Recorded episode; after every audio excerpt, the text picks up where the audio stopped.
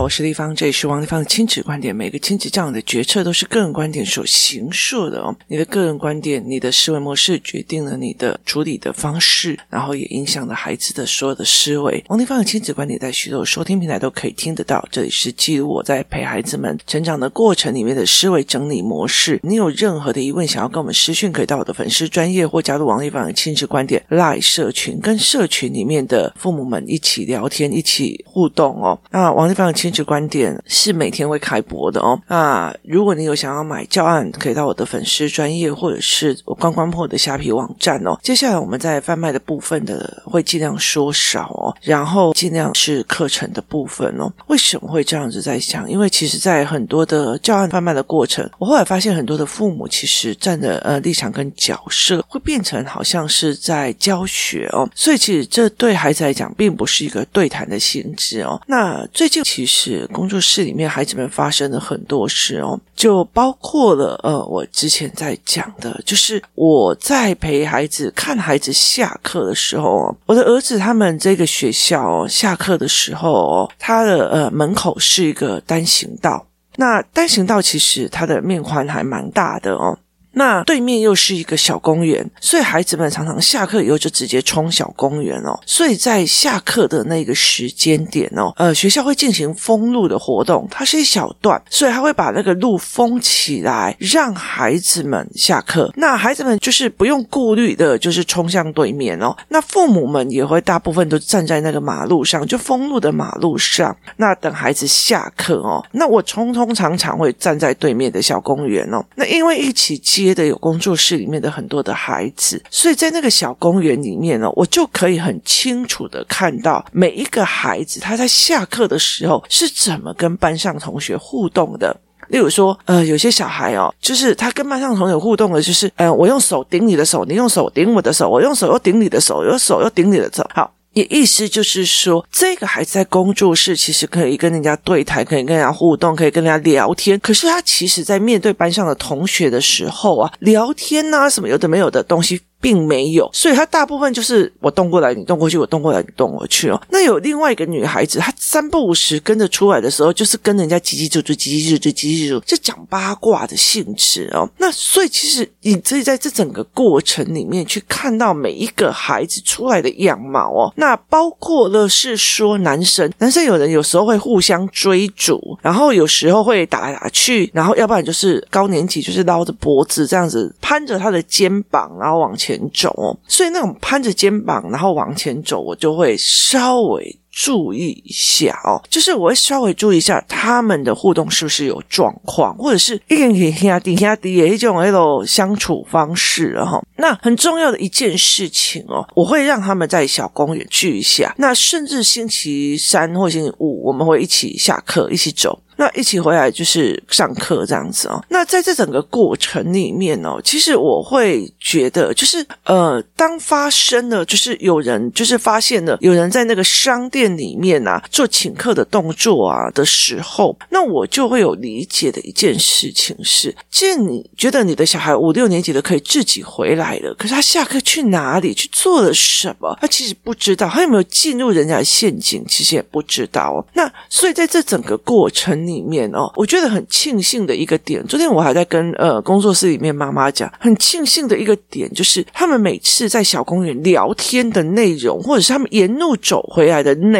容，它其实就是可以让人警觉。因为对我来讲，他们不会防备，所以他们就互相聊。那那些话题本来就不会跟妈妈聊，因为妈妈不认识那个人嘛，就好像我也不会跟我的孩子聊我的闺蜜，或者是我呃很远以前。的朋友是什么？因为我知道那个小孩子不一定可以认识他。那当然，后面他们听了很多我身边的人所产生的一些故事嘛。那可是问题在于是有一部分的他是完全没有这件事情，就他完全没有这些思维模式的哦。那所以我就会觉得诶有趣哦。那整个在所有的过程里面哦，我后来会学一件事情是，或许你们在听我们的 podcast 的时候会觉得诶工作室的小孩子问题这么多啊哈，又有不想读书的啊，又有干嘛的啊，又不想求学的啦，然后又开始跟老师。觉得老师在针对他或干嘛有的没有。可是你要想一件事情，这个是因为小孩愿意跟我们讲，而且另外有一件事情就是小孩在对话当中，我发现了问题。例如说，我发现了他们在对话里面说：“诶，那个谁谁谁请我，那个谁谁谁怎样怎样怎样。”好，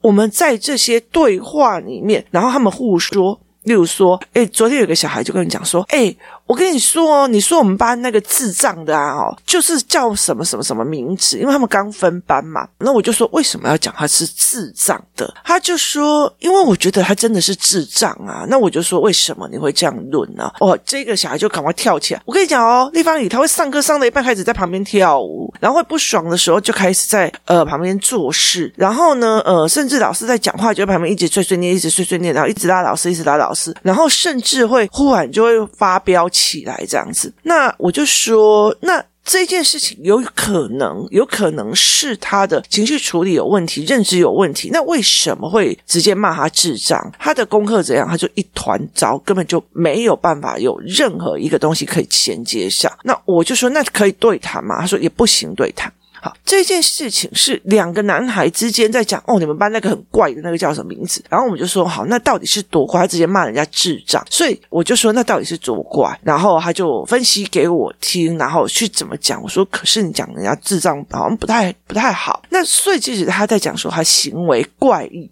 好，可是当这两个小孩这一种东西。孩子回去其实不会去跟妈妈聊的，他们孩子跟孩子之间聊的话题，他们会觉得，诶，我们就在批评某个人啊，那我其实就会清楚知道说，哦，原来这个人的学校班上有一些人正在有某些的问题点，那他可能会造成学习干扰，他可能会造成就是大家的危险，因为他会情绪起来去动别人，所以他其实是有危险性的，可是。呃，对孩子来讲，就是那个人怪怪的，那个人讨厌，那个怎样好？可是他回去不会去跟妈妈讲，为什么？因为第一件事情妈妈不认识，第二件事情我讲的时候，你怎么可以这样跟别人智障？好，这是第二件事情，第三件事情，例如说他跟我讲，哦，他就怎样很怪啊，就怎样很怪，他。跟我讲，跟跟一群他认识的朋友在那边表演给他看，那种所谓所产生出来的认知的样貌是完全不一样的。就是他跟我讲啊，他就是行为怪，有时候会插话，那我就觉得哦，插话还好。可是当他站起来表演给他的朋友们看，说他就会这样子一直弄老师啊，然后就一直怎样怎样，然后一直老师在讲什么都不理他。好，那我就会知道那个问题的严重性，因为他演出来的跟他轻描淡写讲出来的其实就。完全不一样哦，所以其实在这整个过程里面，然后那个人又开始对我跟你讲哦，我跟他们去校外教学的时候，那个人怎样怎样怎样，那我就会知道哦。班上有这号人物，然后他会有什么样的状况，然后会产生什么样的影响？那例如说，他们就会在讲，哎，某某某昨天跟我讲你怎样怎样怎样，然后他们两个就开始有冲突。那我就说，那你为什么会相信某某某？好，所以在这整个过程里面，孩子会跟孩子们讲的事情，你就可以在里面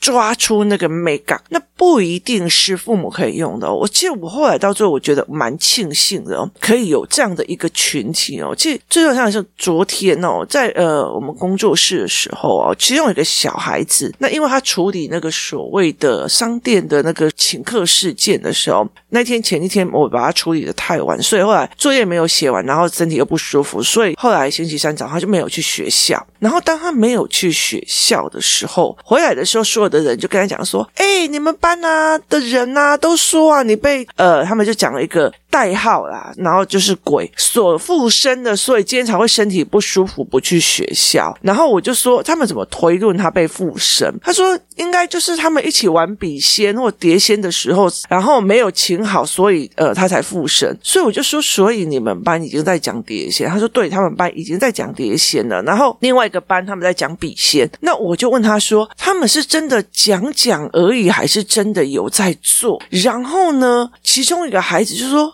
当然是有啊，就拿一张纸啊，然后那个硬币在那边画圈圈呐、啊，然后怎样怎样，然后我就心里在想，哦妈，那嘎。真的是有在做哦，那你就会知道我现在去该处理什么呢？我去该做什么呢？哦，很大的一个部分，或许就是说，例如说好了，下课之后他们去安亲班，他们在聊天的内容哦，会被制止的，不要讲话，赶快写作业，等下作业以后还要再写两张评量，好，这个东西去阻止他们话，所以在学校里面发生了什么事情，没有人有敏感度，或者是甚至他就讲说，哎，我跟你讲哦，我去那家店啊，那个六年级的大哥哥都请我们。吃什么什么什么什么好？那你有没有敏感度？没有，你就会觉得，嗯，那个妈妈怎么都不管好小孩，那个钱给他这样乱花的，这样就结束了哦。所以是完全没有敏感度的。那。所以其实说穿了，工作室里面的小孩互相讲啊讲啊讲来讲去，其实很容易，就是真的敏感度比较高的父母，或者是真的有那种经验值的父母，其实你就很容易去了解这里发生了什么事情哦，这里正在做什么事情，所以你其实很快的可以想出教案教材去跟孩子们谈，就跟孩子们谈，以防万一哦，就是以防万一哦。那天我在看那个脸书的时候，忽然跳出那个白沙屯，那他就在讲说，嗯，有一个妈妈一直磕头，然后白沙屯就冲去他家，就是小孩毕业旅行回来以后就呈现怪怪的样子。我儿子就会直接讲说，那一定是毕业旅行是在玩碟仙跟笔仙，所以其实他已经有那个。概念的哦，所以你去在跟他聊这件事情的时候是有趣的哦。那接下来其实还会有很多的预防措施，你就是你你很清楚的这个小孩，狼以为都给啊，狼以为都给啊，别人说要请客他就请客，别人要做什么就做什么。所以其实你很清楚的怎么去预防哦，包括例如说呢，哈，呃，因为那一件事情就是呃，他们去给人请客的事情，但我们就有意识到。哦，很多的人就会觉得我很有能力，然后我给你钱或干嘛的，就是一个很了不起的。所以其实他们就是说这是一个很了不起的，所以我们就会开始思考，为什么我们是不是常常在给孩子东西的时候讨功德？啊，我给你那个呢，哦，我可能对你最好、最爱你了哈。所以其实当有人在网络上为他金币、为他任何一个事情，是不是就等于爱、等于喜欢、等于帮他哦？所以这一个是一个非。非常重要的一个思维点哦，那怎么去看这件事情哦？那。对我来讲，我常常会跟这些孩子在讲说，你们上国中之后，地方也几乎就不会跟你们有什么见面跟交流。所以在这整个过程里面，你们必须要在上国中之前把这些概念全部都拉起，要不然接下来它其实是一个高压的时间哦，它是一个高压，它是一个很疲累的一个过程。所以其实你的压力值会很大，除非你其实你的认知已经到了一个很松的啊，那个人就怎样，那个人就怎样，你才有办法去做这一块啊。可是尤其是聊天的过程里面，你知道这一群孩子正在经历什么？那。我后来一直在思考一件事情哦，很多的小孩他时间是排得满满的哦，下课以后接下来就是篮球，接下来就是什么奥数，接下来就是什么什么，他排得满满的。可是提供于人生解答的认知跟思考跟语言，其实是没有人提供给他们的，所以他们到最后会呈现一种我无能去面对一个真实社会的一个概念哦。我是真实社会派的哦，我不是说希望给小孩一个虚幻的东西的一个人，我觉得越早认清一个真实，你才可以有梦想。意思就是说呢，我今天很清楚，就是开一家咖啡厅，那它的风险是什么？然后成本是什么？你那些所有的东西都落实了之后，你才有开一家咖啡厅的梦想才得以实现。并且有利润之营运者，而不是你哦。我开咖啡厅很没有那种棒，很怎怎样？里面有猫咪什么什么，然后你永远都在想象那美好的画面，然后没有去算成本，然后到最后赔的要死而离场哦。所以，其实真实生活才是真正的撑着他们梦想往前的很重要的一个思维模式哦。那所以，其实我觉得在这整个过程，听他们在聊天啊，听他们在讲很多事情的时候，我才会知道哦，他们现在在看什么影片，他们现在在做什么。原来进去那个地方会这样子，原来那个地方是什么？那我觉得不对劲了，我就赶快打电话去我认识的所有人里面去问，是不是小孩进入黑道，他们的手法是什么？是不是跟我以以前的手法是一模一样的，思维是一模一样的，所以我会去做这一块的事情，我会去做这一块的探讨。哦，去陪着孩子去看哦，到底是怎么一回事这样子哦，让他们去理解为什么我会这样说，为什么我会这样做哦。所以其实其实有一个团体，然后他们可以这样一直聊，一直聊，然后就说屁啦，那个谁谁谁不是怎样怎样啊，那个最好笑了哈、哦，你就会在这所谓的语言里面去推敲他们问遇到的问题点，他们遇到的盲点，他们遇到的危险的事情，他们是不是是真的陷入了一个危险而不自知？所以在这整个过程是一样的哦，所以是非常非常相似的。例如说，哦，我会觉得说，像呃，我们会去看影片、啊，会去看什么，去来让小孩觉得，哦，你为什么认知是这个样子？然后他们会觉得，为什么谁谁谁会讲，哦，这家店就是怎样，然后那个女生就是怎样，他为什么会这样子讲？他为什么会这样思维？他是怎么去判别跟判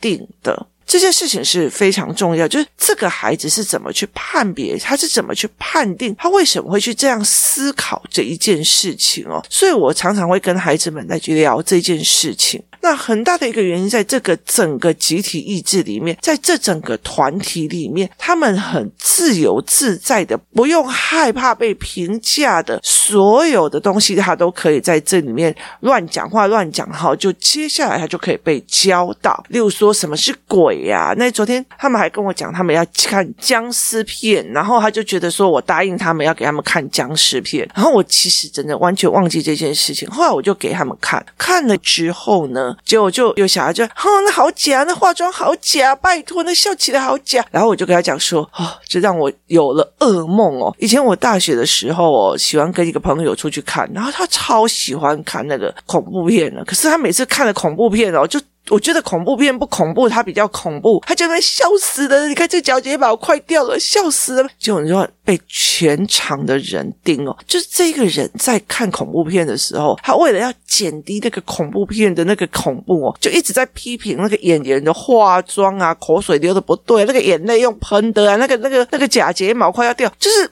就会让你觉得很不行这样子哦，那你就会理解说，哦，原来孩子们会在这种语汇上去做这样的事情，去做这个所谓的说放松的评比，他会做这种所谓的，我讲了以后我就不用再碰了，就是我只要哦去笑那个假化妆好假干嘛我怎么，那你就知道这个人有同样的性格，那以后跟他去看恐怖片的时候，还是先不要好了，先让他知道说，哦，我看恐怖片可能会影响到别人，最好在家自己看自己家的。投影荧幕就好了哦。所以这是这样的思维模式下来的。所以你怎么去看孩子的这一个点？你怎么去思维孩子的这个点？你怎么去面对孩子的这个点？这个才是一个最重要的一个逻辑跟思维。所以我常常会在这整个过程里面哦，陪孩子去思考这件事情。我们怎么看这一件事情的？我们怎么思维这件事情的？那很多的时候，我真的是常常在讲说，在工作室里面的孩子，他们其实不太会被挨骂。那挨骂了，他们也觉得，诶，地方也在帮我的，因为他是在整个所有的一堂一堂的课的认知去拉上来的。我觉得小孩子会去踹哪一个人的可信度高，哪一个人的可信度低，所以他们其实很容易去在很多的人的过程里面去思考人的不同哦。所以他们会在这样子做，然后他们会没有设防的一直开始乱讲话，然后没有设防的互相聊天啊、抽干胶啊、干嘛的。在这整个过程，你就会发现他的点不对劲了。然后哪里不对劲呢？是因为提供一个，就是大家可以讨论，大家可以聊天，然后甚至他们有共同圈子的话题哦。所以其实有一次，有一次有一个人，他就在跟我讲一件事情，他就说我很气谁谁谁。那我就说为什么？他就说因为啊，我觉得啊，他所有的事情就是你都帮他儿子去做，就是去处理。然后我就笑了，你知道吗？我就说。可是人家做什么？他的小孩跟我的小孩同一个学校，本来不是，然后就是想尽办法，是满额学校把。转过来，然后他在所有的参与，包括调整，他都愿意。那你不愿意调整，你不愿意，你只要事情来了，然后来问我，然后到最后，我就跟你讲说，这一个小孩会害他，你还要让你的小孩去跟他在一起，然后出了问题又要来找我。对我来讲，我觉得我没有那样的义务跟权利去处理这一块，那你就自己拿回去。那你有必要说是不喜欢谁吗？我觉得那种东西其实是很吊诡的，因为在整个团体里，因为当大家聚在。在一起的时候，大家聚在一起的小孩在一起的时候，他们互相聊，他们互相说，然后他们互相用的时候，我们马上就可以发现他们的问题点，他们的卡点在哪里，我们可以发现他们出了什么样的 trouble，现在该怎么样？其实像我女儿会跟我讲说：“妈妈，为什么弟弟那边有一个小店？你会发现说，呃，有些人在这边做那些就是吸收下面的人的事，那我们学校就没有。”我就说有，这只是你不知道在哪里而已，是妈妈知道你不知道。因为我那时候连女儿就是到五六年级，甚至到国中，我就会直接去把她拉回来，下课就会把她带回来。所以其实我很清楚那些小孩会去哪里，会做什么事，会干嘛，就是每一个区域我都会去看。然后只要你的敏感度够，你就会知道任何一个学校都有。所以其实我觉得在很多的概念里面，你提早给小孩的概念，你就会很清楚。而且我真的要告诉你们，就是说他。其实并不是是好学校坏学校的问题哦，其实有一些真的是考到很好学校啊，然后的人他拿到的那个药品很方便的时候，他们其实也用药品在让自己专注跟读书，或者是说，哎，我可以一直拼拼拼拼读书读下去。所以其实药品的滥用、毒品的滥用，或者是这样子的互相的这些过程里面哦，其实就是孩子都会遇到，只是他没有意识到或有感觉到。所以那天后来我在跟这个学校的。孩子们在聊的时候，我就说：“其实你们那个店里面不是有很多高年级的学生在这边请客来请客去？然后我就会告诉他们那种所谓的逻辑，就是你不是真的要犯罪，而是一步一步走入别人的陷阱哦。那他们就说：‘哎，对耶，那里很多怎样怎样怎样，那很多就是。’平常没有点他们，他们根本就不知道。当我一点的时候，他们就开始对那里很多哦，很多高年级的在那边请客，那里还有一群一群的怎样怎样怎样，那里还有一群一群的，他们都在怎样怎样怎样。好，他们全部都有看到，但是没有认知说这个是什么东西，就好像路边有一颗闪闪发亮的东西，你走过去，哎，那什么什么瞎了眼睛啊，那个有亮亮的，然后你就走过去，你没有去想说，哎，那就是钻石，或者是那就是什么什么什么，是。你不懂，所以你没有意识到它是什么东西。你不懂，所以你不知道这个东西是危险的。你不知道了，所以你不知道这中心大家在做什么。这是一个很重要的东西。但是当游戏团体或者是人的时候，他就会开始一直聊，一直聊，然后甚至会讲：我们学校才没有，我们学校怎样怎样怎样。哦，我们学校有什么什么什么？比如说，我们有同学讲，我们学校在讲碟仙啊，怎样怎样。那有一个女生说：我们学校没有，你们学校好奇怪。我就说：第一，你比较低年级。第二，你的形象就是你那种所谓的乖乖牌形象，并不是，并不是那些男生会把这些讯息 pass 给你的人。但是你有没有处在那个环境？你是有处在那个环境的。那他们只是没有 pass 给你，甚至你本来就已经被锁定了，但是你自己也不知道，你甚至没有发觉到任何的人。都有可能哦，所以其实后来我觉得，就是工作室里面有些妈妈都跟我讲说，我真的是抖出了一身冷汗哦。就是如果这群小孩不是这样大鸣大放的一直讲，如果这群小孩回来就是不是有空间给他一直讲，回来下课去安亲班，安亲班回来，你根本就不知道他在学校发生了什么事情，他的周边发生了什么事情，所以你就会一直以为岁月静好的，直到一发不可收拾，就是到最后你没有办法收拾了，这才是。这问题最大的一件事情哦，所以其实后来在讲说，并不是我立方以独有的魅力，他们会愿意跟我讲，而是在这个环境里面，他们聊来聊去，聊来聊去，有共同的环境，有共同的同学，他们聊来聊去，聊到最后，你终于知道了，原来他们会做这件事情，原来他们正在流行这件事情，原来他们的话题正在这里，原来他们的权力关系正在这里，这才是最重要的一件事情啊！今天谢谢大家收听，我们明天见。